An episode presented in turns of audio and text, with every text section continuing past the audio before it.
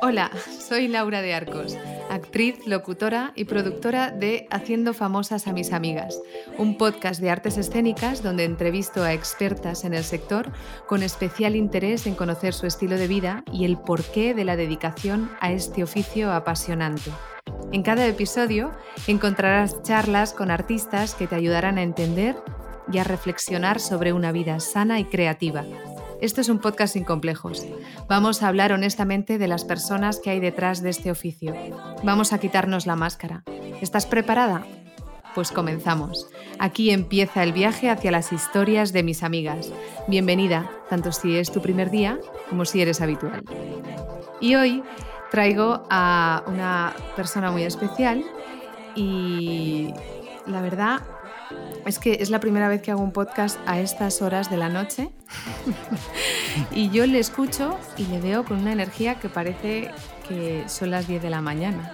Así que me, va a tener que salvar este podcast él. Se llama Carlas Piera y es un artista muy especial que pertenecía a la misma colla de amigos de un pueblito muy chiquitito de la Mar d'Amunt que se llama Colera, donde resido actualmente. Eh, en casi todas las entrevistas soy yo quien introduzco a la artista o a el artista, pero en esta ocasión eh, la bio era tan larga que yo no, no he sido capaz de resumir y he dicho, pues en lugar de, de intentar resumir como una vida de pico pala infinita, se lo voy a preguntar a él. Así que, hola Carlas, ¿cómo estás? Buenas noches, Laura. Pues eh, qué ¿Quién gracia es? que ¿Quién es Carla Espiera? ¿Quién es? Bueno, Carla Espiera es una persona que, a ver, yo ahora que has hecho esta reflexión de mi biografía, eh, para, veo que el resumen es muy simple. O sea, Carla Espiera es una persona que no ha dejado de jugar nunca. Yo desde que era un niño pequeño He empezado, ya empecé creando mis, propios juguetes con mi abuelo. empecé jugando solo porque yo vivía en este pueblo donde tú resides actualmente, que hay 400 habitantes. No sé cuántos habrá ahora, pero no muchos más. No, no, más o menos igual. Y toda mi vida la, he dedicado a, Bueno, siempre he querido ser artista, pero no por ser artista, sino por, por porque siempre me ha gustado construir, crear cosas. Entonces, eh, para resumir mi, biografía, he ido surfeando en la creatividad, he estudiado eh, una carrera de artes para desarrollarme como artista y, llevo toda mi vida eh, surfeando entre la escultura, la pintura, con el mundo del teatro, la escenografía. O sea, todo ha ido fluyendo y evolucionando cada vez en, en complejidad, porque nos hacemos adultos, adquirimos conocimientos y, nuestra creatividad se ha ido, se ha ido complicando, dijéramos, ¿no? Entonces, eh, básicamente soy una persona que lleva toda la vida creando mundos y creando cosas. Qué guay, qué coincidencia, ¿no? Porque bueno, esta era como mi segunda residencia de vacaciones y, y, era tu pueblo, tu casa, ¿no? Y, ocurrió que hace unos años hicimos una cena así de los colegas de la colla de, verano, claro, porque no éramos tus amigos del cole, porque nosotros no estábamos aquí en invierno. Sí. Y, volvimos a conectar y, yo empecé a, darme cuenta de, que de repente mm, había otro ser creativo en este pueblito. Mm. como yo y, ya me, empecé a ilusionar. Y luego ya cuando te he ido siguiendo y, ahora que tengo la oportunidad de hablar directamente con tu madre en el pueblo, digo, mm, qué maravilla, qué sinergia del destino y, bueno, cada vez que escucho o que leo alguna entrevista o algún vídeo que, tienes en tu web, que invito a la gente a que, a que, a que vaya a tu web, porque es un lugar donde se puede leer todo lo que haces y, está mucho mejor organizado de lo que yo lo podría explicar, ¿no? Me doy cuenta de que qué pena no haberte compartido más. Porque ahora, ahora los dos somos adultos con responsabilidades, tú eh, tienes una vida creativa imparable y yo llevo años queriendo, queriendo ir a tu taller para, meterme un poquito en, tu mundo, porque cada vez que escucho lo que haces y desde dónde lo haces, me, cautivas, me cautivas. Gracias. Sí, la verdad que yo empecé eh, con un taller que era mi mesa en mi habitación, en mi piso de estudiantes, que se convirtió en un taller polvoriento en, un, en, un tercer, en una tercera planta de un piso que se me quejaban los vecinos. Y ahora fui evolucionando, fui en un coworking y después ahora hace ya un, par de años que tengo mi propio taller donde yo entro y estoy en un chiqui park todo el día. tengo todas las fichas para todas las horas que quiera, ¿no? Para estar ahí. Sí que lo pinto muy bien, pero sí que es verdad que realizo proyectos por encargo, muchos, que son los que me dan de comer y en, los que sufro muchísimo, ¿no? Pero lo, sufro por la responsabilidad, por exprimirme, por los tiempos de entrega, pero mm, siempre tengo esos ratitos donde desarrollo mi propia obra y combino las dos cosas. Todo, todo, todo es creativo en sí, porque todo requiere de, bueno, ahora ya que en el mundo del teatro ya me he ido como un poco, me han ido conociendo, sobre todo en el teatro catalán. Em, ya la gente me llama por mi estética, por mi manera de, explicar los espacios, por mi manera de, dar un tipo de atmósfera mágica a una escena cargada y barroca, que es lo que me gusta a mí, muy también muy, muy, muy mezclada con toques futuristas y algo incluso de, del futuro de los años 80, cómo veían el futuro de los años 80, el neón. Entonces, yo hago esta mezcla y, y, ahora ya se me va conociendo por esto, ¿no? O sea, que ahora ya aún disfruto más, porque cuando tengo un encargo em, ya puedo poner más de mí cada vez. Y estoy en un momento que me siento muy, muy feliz y muy, muy afortunado, la verdad. Qué bonito, qué bien. Eh, cómo me alegro y cómo fue, cómo fue, porque realmente, ¿no? Tu historia, eh, bueno, más o menos tenemos como, como calendarios paralelos, ¿no? Porque nacimos el mismo año, terminamos la carrera el mismo año, nos especializamos en, el mismo año.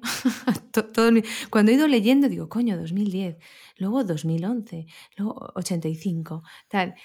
¿Cómo, cómo fue ese, ese momento de impas que cuentas en este vídeo tan maravilloso que tienes colgado en la web? Cuando, cuando te fuiste a viajar, ¿no? Empezaste trabajando para, para un... Sí, para un estudio de arquitectura y yo ya allí ya me veía que, que tenía el trabajo de mi vida yo trabajaba solo por las mañanas, cobraba muy bien. Tenía mi, primer taller individual para hacer maquetas. Me llegaban los planos, cada mes hacía una o, dos maquetas de hospitales. Eh, es una empresa en la que me trataron muy bien. Yo me veía ahí jubilándome. Se llama, se llama Pinearc. Y por, por causas, mm, pues eh, se terminó lo que fue el taller de maquetas que se inició conmigo y lo, como que lo, lo, eliminaron de la empresa. Ya, ya no hacía falta, las maquetas se enviaban a hacer a China y, y, las cosas funcionaban de otra manera, aparecieron los renders 3D, etcétera, y salía un poco caro tener un maquetista allí a jornada completa. Y, mm, y se acabó el, se acabó ese, el trabajo. Entonces yo no sabía muy bien, iba un poco perdido, la verdad. Siempre en paralelo iba haciendo mi obra, eso lo llevo haciendo de toda la vida, de toda. Pero desde que era pequeño que, me gustaba hacer cosas, ¿no? Y, y, me marché, marché meses que estuve viajando por Asia y ya cuando volví es cuando dije, yo no quiero no tener taller, yo, yo necesito tener taller. Y es, mi, es el lugar, es, es, como, ahí me siento un pez en el, en el agua. Ahí realmente es donde quiero estar y pasar 8, 10 horas laborables de, de mi vida, de mi día a día. Y entonces es cuando entré en un coworking, que, que es un coworking muy famoso en el underground de Barcelona, es un coworking muy pirata, es, es, es un lugar en el que yo me he curtido mucho, el que había ahí éramos unos 30. Habían escultores, bueno, aún hay, ah, gente que hacía muebles, eh, restauración, habían dos arquitectos, ah, un ceramista. Bueno, eh, eh, es un lugar muy, bueno, muy, muy peculiar. Y allí yo crecí mucho más que en la universidad. Ahí yo aprendí. ¿Cómo se llama? ¿Cómo se llama? El colectivo Bajel. El colectivo Bajel, yo quiero ir. Sí, no sé cómo. Bueno, yo, yo no sé cómo estará ahora, pero supongo que la esencia. La esencia fue. También fue. fue cambiando. Cuando yo entré, entré en un momento muy bueno, porque era un momento que ahí dentro realmente eh, había mucha libertad. Éramos, era un caos enorme. Era, era un lugar con 30 personas, una nave industrial se pagaba muy poco. Ahora luego fue subiendo de precio y empezó a haber algún bueno, empezó a haber por parte de los que tenían alquilado una especie de especulación y, la cosa fue cambiando hasta que yo me marché, que ya, ya decidí que, que me podía emancipar del colectivo Bajel. Y entonces es cuando abrí mi propio taller. Pero el colectivo Bajel, em, eh, bueno, cuando yo entré había un hombre que llevaba el local, eran tres socios, y, yo, eh, yo, a este hombre le estaré agradecido siempre. Se llama Patu, es argentino, y es un herrero de toda la vida, un gaucho, y, me enseñó realmente a soldar. Era un hombre que estaba, que bueno, que tiene la vocación de enseñar. Bueno, está, estaba ahí pendiente de todo el mundo, que estuviéramos bien, nos hacía compañía cuando íbamos por la mañana, nos ayudaban los proyectos que nos pedían y, y, yo con, con Patu y con varias personas que coincidí allí, pues me fui realmente cogiendo la, fuerza para, para ver que se podía vivir de ello, que esto es una clave muy importante para todos los que nos dedicamos a, las cosas creativas, somos soñadores y, los sueños, materializarlos y hasta el final requieren de mucha energía. Y, y, vas, básicamente aprendí, aprendí este tipo de cosas allí. Y entonces íbamos, íbamos, ¿no? Que, que, luego ya llegaste, ¿no? Después de conectar. No, eso, fue, eso, fue, eso, fue, después de Asia, ¿no? Sí, después de Asia. Fue cuando, cuando yo ya entré en el. Bueno, busqué local y por casualidad, porque ya trabajaba un poquito, que me llamaban para rodajes, para hacer cuatro escenografías para, para grupos de teatro de calle, muy, bueno, que ya ni existen. Hace muchos años ya de esto, hará 12 o así.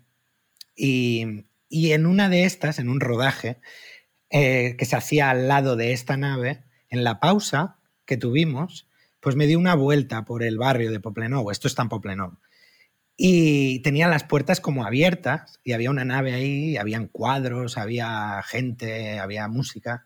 Y entré y pregunté si alquilaban espacio. Y me dijeron que sí. Y ya entré allí. Entré al cabo de nada. Ya se acabó el rodaje este que duró dos días en Hangar, que es otro, un centro creativo muy, mucho más eh, institucional que hay en Barcelona, pero del mismo estilo de coworking y con salas de alquiler para, para hacer teatro y performance. Pues cuando terminó el rodaje, ya prácticamente al cabo de dos días ya llegué con mi sobre, con mi dinero, no sé si eran 120 euros, y, y ya me subieron para arriba un francés que aún está allí en, en, el, en el, taller, que es el que lo lleva ahora, y me dijo, mira, este espacio te parece bien, y era un, un cuchitril, pero es que ni te imaginas lleno de, de trastos, lleno de, telas de araña. Bueno, es que estaba, estaba muy sucio este, el, colectivo Bagel cuando yo entré. Y, me dijo, ¿te parece bien aquí? dije, perfecto. Y ahí ya, con los años, fui alquilando, porque el, el espacio que me alquilaron eran 14 metros cuadrados. Luego alquilé el de al lado, 14 más. Con los años iba alquilando más espacio, hasta que al final yo llegué a tener allí unos 70 metros cuadrados, divididos en dos espacios arriba y dos espacios abajo. Y me fui creciendo yo de mi trabajo, mi, almacén de trastos y cosas que iba acumulando, mis obras, y hasta que tuve que independizarme porque ya era insostenible. Ya por el... ¿A dónde te fuiste con todo eso? Y con todo eso busqué local con, con un amigo y me fui a... Ahora estoy en Moncada de Rechac. Y él tiene una parte y, yo estoy en, dijéramos, la nave está mi nombre y estoy en la parte de abajo. Y él tiene un trocito que siempre trabajamos juntos cuando hay proyectos. y, y Moncada de Rechac. salimos de, de Barcelona. Qué maravilla. Yo es que, bueno, tengo muchos recuerdos porque también pasé parte de mi infancia allí, porque unos tíos abuelos que yo tenía eran de Moncada de Rechac, que es un pueblo muy chiquitito, muy cerca de Barcelona. Y, y, la verdad es que, bueno, yo también como tengo ese carácter soñador, no paro de proyectar y me imagino a Carlas y digo, jo, es que tengo tantas ganas de ver tu taller. Pero bueno, Ya, llegará dentro de poco porque como ahora estoy en tu pueblo, pues ahora solamente me quedan ¿no? un par de horitas para bajar y, ya estoy allí. Hora y media. A Moncada, hora y media. No te, no te apures, ya verás. Puedes venir cuando quieras y... Pero avísame, que hará un poco de orden, porque es que tengo a veces las cosas un poco... tengo todo manga por hombro. Vale. Vale, yo te aviso, tú no te preocupes que yo te aviso, pero estamos hablando de, cómo, cómo llegaste a, a conectar ¿no? con, toda, con todo ese imaginario del mundo del teatro, ¿no? Porque yo decías ¿no? en una de tus entrevistas algo ¿no? muy interesante que era como cuando, cuando me levanto cada día y hago lo que quiero, es que ya, ¿no?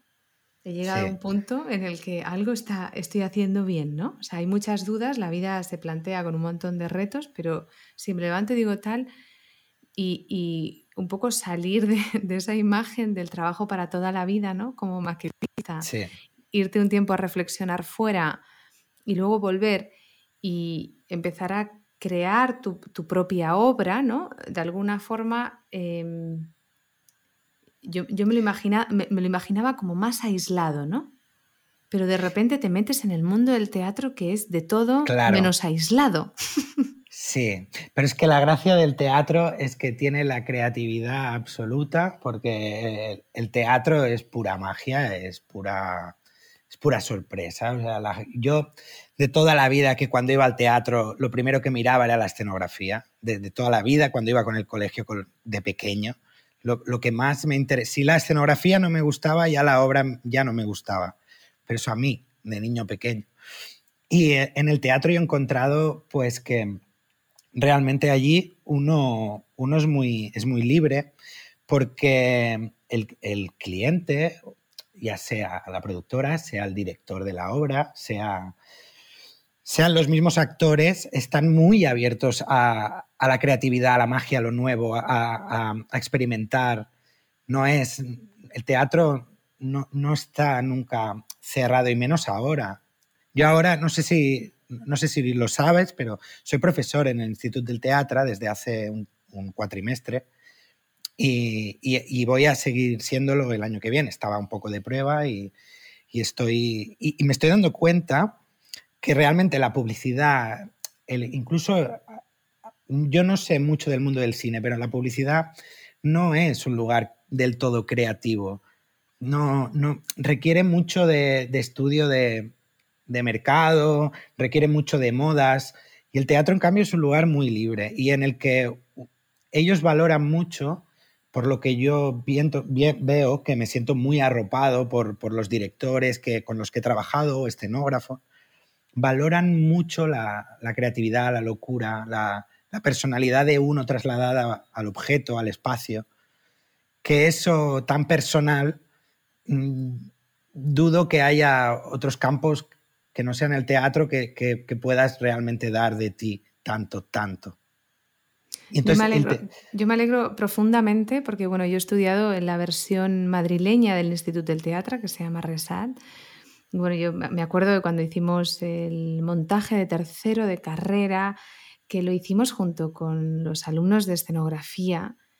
Sí. Y... Eh, ahí estoy, eh, es, lo que hago yo. Yo soy el profesor de los de tercero del proyecto de, construcción de escenografía. Pues ese, yo lo recuerdo como, como el año de verdad en, en el que mereció la pena todo el esfuerzo de estar en una institución ¿no? con una mentalidad a veces también tan, tan cerrada ¿no? y tan fuera del mercado en ocasiones, porque, porque yo siempre he tenido una parte escenógrafa. O sea, dentro de mí hay una persona que quiere construir máscaras sin parar y que quiere tener un taller. Por eso tengo esa conexión tan grande contigo, porque... Eh, no sé en qué momento, no sé qué, fue lo que pasó, pero antes recordaba, ¿no? Cuando leía tu bio de nuevo, recordaba que mi madre, cuando yo era muy pequeña en Nou Barris, en el barrio de Barcelona donde yo crecí, me preguntó un día, oye, me ha llamado la directora del cole para decirme que tú eres una niña de Masana. Yo no sabía ni qué era la Masana. Y entonces ella me preguntó, hija, ¿tú quieres hacer bellas artes? ¿Tú, tú, quieres hacer artes plásticas? ¿Tú, tú? Y yo en ese momento estaba bailando ballet clásico y estaba nadando, no sé, me gustaba mucho el movimiento y el cuerpo, ¿no? Y bueno, finalmente estudié interpretación gestual en la RESAD y mi vida ha estado siempre vinculada al cuerpo. Pero ya cuando terminé la carrera y tuve posibilidad de, de ver mucho más teatro, de viajar, de conocer compañías que me gustan y tal, toda la gente que me encantaba estaba muy vinculada al objeto y a la máscara. Entonces, todo el rato se repetía, ¿no? Incluso el último espectáculo en el que trabajé antes de, tener a mi hija manipulaba una máscara con los pies. Entonces, la máscara volvía todo el rato a mi vida, ¿no? Y, y yo siempre he querido dedicarme a hacerla, pero un poco por, no sé si por falta de tiempo o por tener que especializarme, siempre era como, no, aprende a manipularla en escena. Pero, pero yo siempre me quería ir con el escenógrafo que estaba amasando. yo siempre me quería ir para allá. Entonces hay una parte en mí que no está suficientemente desarrollada, pero que no descarto desarrollar, por supuesto. De hecho, este año que por fin estoy en un lugar eh, pues en el que hay silencio, o sea, tú no sabes cómo valoro colera. Yo ahora mismo te podría decir maravillas de tu pueblo. Yo, yo estoy encantada de estar aquí. Eh, me he planteado, wow, ¿y si convierto el cuarto de la lavadora de mi madre, además de en un estudio de locución, lo, convierto en, un taller de máscaras y empiezo pues ya? Pues eso es peligroso porque vas a convertir el cuarto de la lavadora y vas a acabar eh, con toda la casa llena de máscaras. O sea, que ten, ten cuidado porque vas a acabar convirtiendo toda tu casa en, tu taller. Como bueno, si fuera tuya aún, pero cuando es la de tus padres, ¿no? Tus padres, ¿cómo, cómo, cómo se tomaban? Que, que, cada vez llegaras con trastos más y más grandes. No, aquí en Culera yo sí que hacía cosas, ¿no? Pero pero sí que no, yo, yo compartía habitación con mi hermano mayor y, estaba muy limitado. A mí me costó mucho, eh, o sea, cuando yo me marché a Barcelona a estudiar a la Masana, eh, fue cuando exploté realmente. Cuando, cuando ya tuve mi, mi, habitación con un piso de estudiantes, es cuando, cuando realmente yo noté que, que podía hacer lo que quisiera. Bueno, y y, no lo que quisiera, porque yo me doy cuenta incluso ahora que siempre lo digo, ¿no? Que lo último que hago es mejor que lo que hice el otro, el otro día, la semana pasada. Y eso a mí me, sirve mucho porque realmente yo lo que me dedico, que es la escultura, es muy... E, e, es un aprendizaje infinito. O sea, llegar a dominar los volúmenes eh, es infinito. O sea, nunca llegarás a la perfección, pero, pero siempre mejorarás. Es como un deporte. Y, y, claro, al yo ver que ya en la carrera lo que hacía, ya viendo que eh, a finales de carrera mi trabajo era mucho más definido, mucho más correcto en, muchas cosas, todo esto es lo que me anima, ¿no? Que es lo que, lo que si tú empezaras, eh, tienes que tener muy claro que, que cada hora que hagas, cada hora que mejoras. O sea, es que no falla porque puede, puedes equivocarte, pero ya que te has equivocado, es que, es que el siguiente día habrás mejorado el doble de rápido. es una cosa tan... que, no, es contabilizable, pero realmente parecen matemáticas. O sea, se trata de horas, de horas que le dediques con ganas, claro, con pasión. Si, si lo haces por hacer, no vas a mejorar en nada, ¿no? Pero cuando tú te sientas y, le dedicas a una máscara o le dedicas a lo que sea, es que te das cuenta que, que cada rato mejora, es que no falla, no falla. Y eso es lo que a mí me ha animado toda mi vida. Que desde casa mis padres no tenía esa conciencia, pero cuando ya salí de ahí es cuando empecé a desarrollarla. Qué importante es salir, ¿no? Y en España, qué tarde salimos de casa. Sí. qué tardecito salimos. Pero bueno, sí, yo la verdad es que ahora, bueno, estoy en un momento en el que he vuelto de alguna forma a casa, ¿no? Eh, me, ha, llevado la vida, el COVID, la, maternidad, a estar aquí más cerca y sí, me doy cuenta de, de lo importante que es, ¿no? Poder volar, ¿no? Y a veces pensaba, la gente suele pensar que es muy importante como criar en un lugar tranquilo y luego darle la oportunidad a tus hijos de que estudien en una urbe o en un lugar que tenga más posibilidades, estando tú con ellos. Pero en realidad la mejor fórmula que he descubierto hasta ahora me la dijo el otro día un conocido, una persona que he conocido recientemente de Girona, que me dijo, no, mis padres lo hicieron al revés. Nosotros vivimos en, Barcelona toda mi infancia y cuando yo ya era adolescente, en lugar de, de irme, o sea, se fueron ellos, se independizaron ellos, se fueron a un pueblo a estar tranquilo, confiaron en mí, me dieron las llaves del, del, piso que habían podido comprar o alquilar y yo me quedé allí, ¿no? Yo pensé, wow, eso es lo que hace un poco que, puedas explotar, ¿no? Con 17, 18 años poder tener la, libertad, ¿no? De, tener tu piso, de ir a estudiar, de empezar a buscarte, ¿no? Porque cuanto es lo que tú dices, al final es un tema casi matemático. Cuantas más horas te expongas a, ese experimento un poco, antes sale esa parte que te permite disfrutar y que te permite también mm, producir, ¿no? y generar ingresos. Sí, es que yo tengo muy claro que, por lo que me he visto a veces, hasta con trabajos que, imaginaba que no tenía tiempo material para, para hacer, realizar y al final lo he hecho, que somos animales que evolucionan constantemente, o sea, constantemente. Si, si tú eres consciente, evolucionas cada minuto del día. O sea, la clave, ¿no? Es también, yo no, estoy pendiente todo el día de, si estoy evolucionando o no estoy evolucionando, no puedo, no sería un, sería un sin vivir, ¿no? Pero, pero sí que es cierto que, nos adaptamos, que, que, el cuerpo, que la mente, que es, una, una, cosa que, que realmente evoluciona constantemente. Bueno, supongo que en las edades en las que nos encontramos, porque no lo sé, yo, yo explico mi experiencia hasta los 35 años, ¿no? Y ahora estoy en un momento en el que, en el que veo que, soy capaz de, aprender cualquier cosa. Soy, estoy en un momento en el que si me apetece algo, mm, ¿por qué no puedo hacerlo? No puedo aprenderlo, ¿por qué no? Veo que sí, que si cuando tú no tienes ganas lo hace y aprendes. Si quieres aprender un idioma, como si quieres aprender a modelar mm, figura humana y estudias anatomía. O sea, es como son, son cosas que nosotros nos, nos cerramos a veces en decir, yo no puedo esto. Y, todo el mundo es capaz, es que es como una energía en realidad de, dar el paso, ¿no?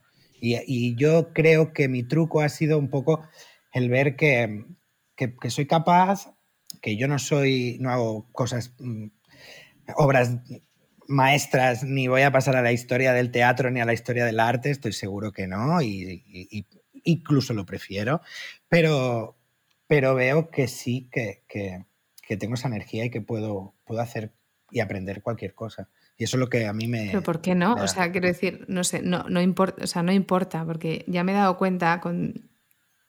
No sabía tanto, o sea, no te había conocido en ese... Sí, hablando de, tu trabajo de esa manera como tan, tan honesta, ¿no? Pero realmente las personas que realmente tienen reconocimiento al final del camino son habitualmente las personas que tienen la, constancia que has tenido tú. O sea, que mm, no, es importante. Lo bueno es pensar que no es importante porque lo que importa es el camino. Y entonces ahí yo lo comparto totalmente contigo, ¿no? Pero, pero la verdad es que decir que, no... Se asocia, se, asocia mucho, sobre todo cuando estudiaba en la Masana. Claro, tú estudias a los que han pasado a, la historia, ¿no? A los artistas que, han pasado realmente a la historia del arte, que son un 1% o un 0,1% de los artistas que ha habido en la historia. Y claro, ahí es cuando yo me di cuenta que, vale, que sí, que, que, y en la masana, ¿no? Que te inculcan el, bueno, pues hazte un nombre, hace... Pero realmente eh, yo lo tengo claro desde hace tiempo, que, lo importante aquí es eh, lo que, lo que tú me has recordado cuando, cuando está ahora hace un momento, que lo importante es despertarse por la mañana y decir, este es mi lugar, esto es lo que quiero hacer, y, despertarte pronto para tener más horas. O yo no voy a trabajar, voy a trabajar, sí, realmente voy a trabajar, claro que voy a trabajar y sufro y a veces no tengo ganas de ir porque estoy haciendo un trabajo y, y, es una fase muy mecánica. ¿no? todos los trabajos que hago son ideales, ni todos los trabajos que hago son realmente creativos, porque hago muchos trabajos que realmente son copiar una cosa para una obra de teatro o, para eventos, hacer tal cosa muy, muy acotada, ¿no? Pero sí que igualmente mm, yo salgo de mi casa y voy a mi casa, voy a mi taller. Y, esa sensación ya la, ya la he, buscado yo, supongo. He, he, movilizado todo mi entorno para llegar a, este, esta idealización del trabajo que, que, que, estoy, y es lo que ahora, al, al estar enseñando en el Instituto del Teatro, me, me doy cuenta ¿no? de los valores de realmente tú estudias para trabajar, para ganar dinero, pero eso, es, eso, es una, eso es un error garrafal. Porque tú tienes que estudiar para aprender y desarrollarte como persona tú, para desarrollar tus habilidades, las que te apetecen a ti, y ganarte la vida de la mejor manera que puedes a esta sociedad, que es la que tú quieres. O sea, es, yo, es... Yo, no, yo, no, entiendo por qué, por qué lo llegamos a entender a una cierta edad, así como más adulta, y cuando somos pequeños, porque a mí esta frase me suena a la que me, me dijo mi madre y mi padre cuando era pequeña, pero yo no la entendía, pero no la entendía no porque no la entendiera, sino porque no la practicaba, o sea, no la, no la sentía en la práctica, no veía maestros que realmente tuvieran vocación, no sentía que, que, se, que, se esperaba eso de mí, ¿no? Y ahora estoy reflexionando mucho sobre ello porque, claro, ahora tengo que escoger, ¿no? de alguna manera qué línea educativa eh, no escoger. Claro. Es, es, un poco, es un poco también. Eh, me, ha, me, ha, encantado la frase que has dicho porque me siento muy identificada, ¿no? O sea, he, he, creado todo mi entorno para que mi trabajo sea eso, ¿no? Es un poco eso, ¿no? Nosotros.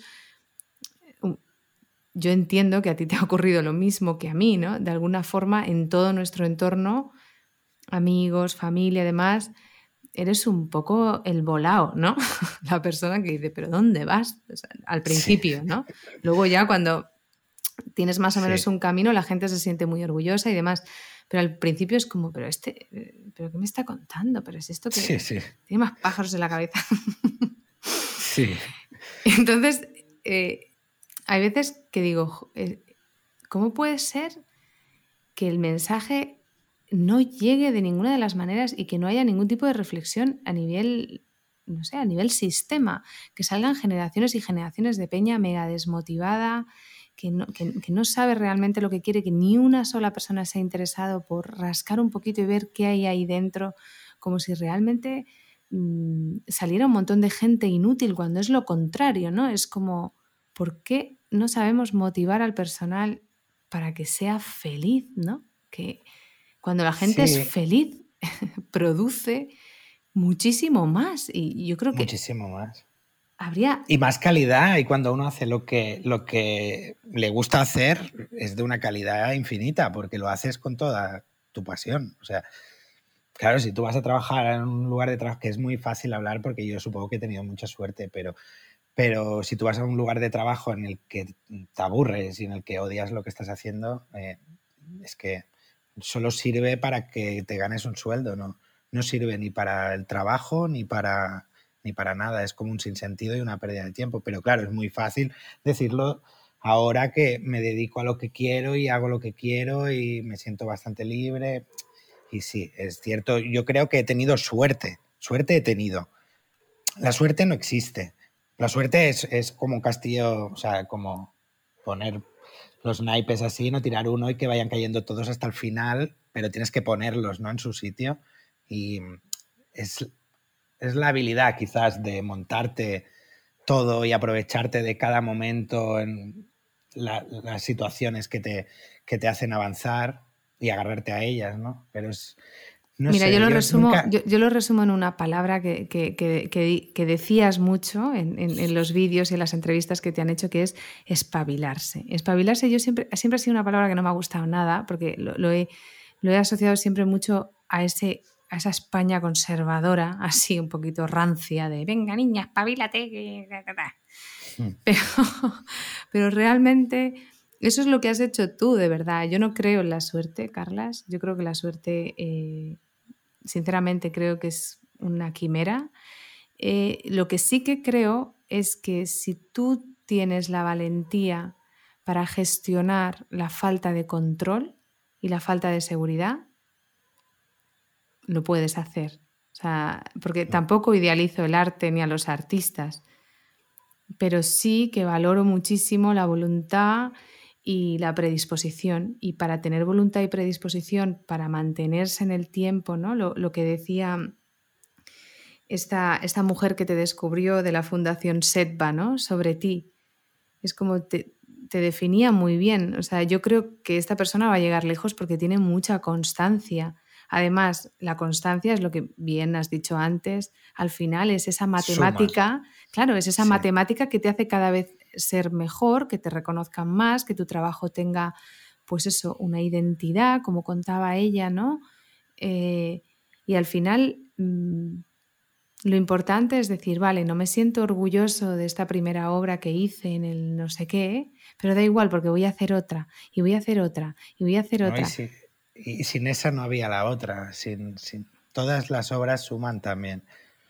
y, es lo que, bueno, yo lo que veo mucho en, en, mí, que lo que me llena más que ganarme la vida, que me la, me la gano bien, pero, pero más que esa finalidad, realmente lo que me llena muchísimo es cuando termino algo, cuando termino un proyecto o, cuando termino, sobre todo, sobre todo cuando termino una escultura. Algo que realmente he imaginado sin ningún tipo de encargo, sin ningún tipo, y la, y la veo delante de mí a punto de terminar, no hay cosa que me motive más en, es triste, ¿no? Pero en la vida casi prácticamente, ¿no? Ahora mismo, de, de, satisfacción mía de llegar a, a, a, construir algo, imaginarlo y tenerlo delante de mí, ¿no? Que supongo que es muy parecido a tener hijos. Supongo que es muy parecido, incomparablemente debe ser mucho más la emoción de cuando uno tiene hijos, pero yo creo que se debe parecer el, el de golpe generar una realidad autónoma a ti y que tiene todo de ti? No lo sé. Todavía estoy en el viaje de enterarme qué es ser madre. estoy demasiado, o sea, estoy demasiado, es como, sí, es como estar, es, como estar drogada un poco. Pero, sí. pero sí, o sea, es un viaje también muy, muy, para, para cinco podcasts. El de la maternidad. sí, sí, total. a ver, es que, o sea, estoy tan a gusto que me he perdido en, el guion, ¿eh? Me he perdido, perdonarme. Y además es que son las 10 menos 10 de la noche, eh, no he cenado, vengo de correr en Jansa, que me ha apuntado a una, una escuelita de trail run de donas, de mujeres. Y he salido a correr por la montaña porque he dicho, como empalme todo el día de trabajo y me ve al Carlas a las 9 de la noche, esto no, esto no, esto no tira. estás muy, eh, pero se te ve bien, estás perfectamente, estás al 100%, ¿no? Porque estoy disfrutando un montón, porque es que me, estas entrevistas para mí son aprender tanto, o sea, estoy tan feliz de haber tomado como esta iniciativa y de, porque a mí realmente siempre me ha gustado mucho ensalzar a las personas que admiro y a la vez tengo la oportunidad de verlas, de charlar un rato y, de conocer un poco más sobre, pues eso, la herida ¿no? que tienen en este momento, o qué están haciendo, qué, quieren hacer y, me, es que salgo hinchada como un globo, queriendo montar cinco talleres. pues claro, de eso se trata. Claro, claro, jugar, jugar. Y hasta aquí el capítulo de hoy. He cortado la entrevista otra vez, disculparme, en dos partes y podréis disfrutar de la segunda parte en el siguiente episodio. Muchísimas gracias por escuchar, muchísimas gracias por estar ahí y si os ha gustado, por favor, compartir para que estos artistas, estas personas inspiradoras puedan llegar a mucha más gente. Gracias y hasta la próxima semana.